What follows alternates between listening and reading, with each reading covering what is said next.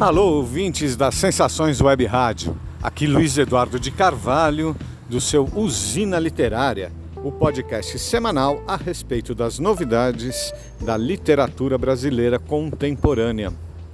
Esse barulho que vocês eventualmente ouvem ao fundo de carros, motocicletas, transeuntes, é o som de uma icônica esquina aqui de São Paulo da Rua Augusta com a Avenida Paulista, endereço do Conjunto Nacional, que durante muitos anos abrigou a Livraria Cultura, considerada a maior casa livreira do Brasil e uma das maiores da América Latina, tanto em acervo quanto em capacidade de distribuição de títulos né? de fazer com que os títulos, os mais diversos, os mais difíceis, chegassem às mãos dos leitores. Infelizmente, nessa semana que passou, foi decretada a falência judicial aqui no estado de São Paulo desta livraria. Né? Para vocês terem uma ideia do tom geral de lamento, o próprio juiz, em seu despacho, afirmou o seguinte: é notório o papel da Livraria Cultura, de todos conhecida. Notória sua até então importância, e não apenas para a economia, mas para as pessoas, para a sociedade, para a comunidade, não apenas de leitores, mas de consumidores em geral.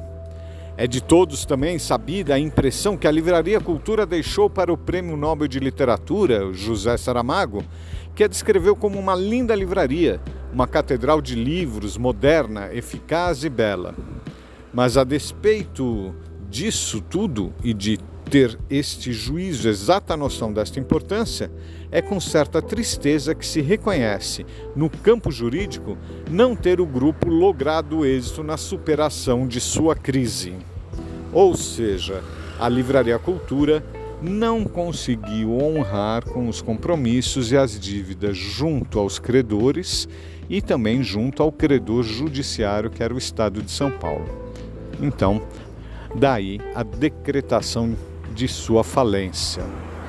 Quem correr ainda aqui poderá encontrar uns livros em saldo, né, do acervo que ainda havia aqui na loja física, né, e se despedir desse espaço que durante muitos anos, décadas talvez, ofereceu ao público de leitores paulistanos um acervo extenso de obras, tanto as obras de maior apelo e circulação comercial, quanto outras de difícil localização, como livros eh, estrangeiros, livros de arte, livros de assuntos específicos.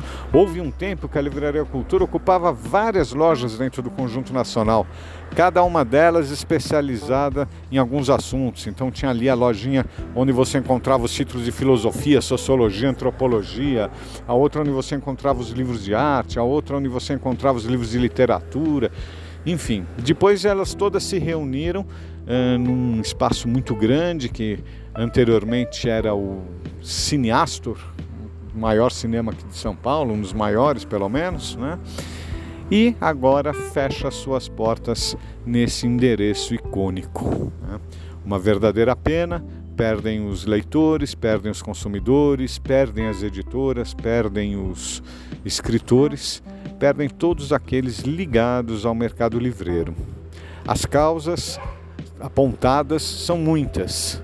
Dizem que o golpe fulminante foi dado no penúltimo ano, quando o presidente Jair Bolsonaro taxou os livros em 17% e com isso passou a é, cobrar um imposto do qual antes eles eram isentos.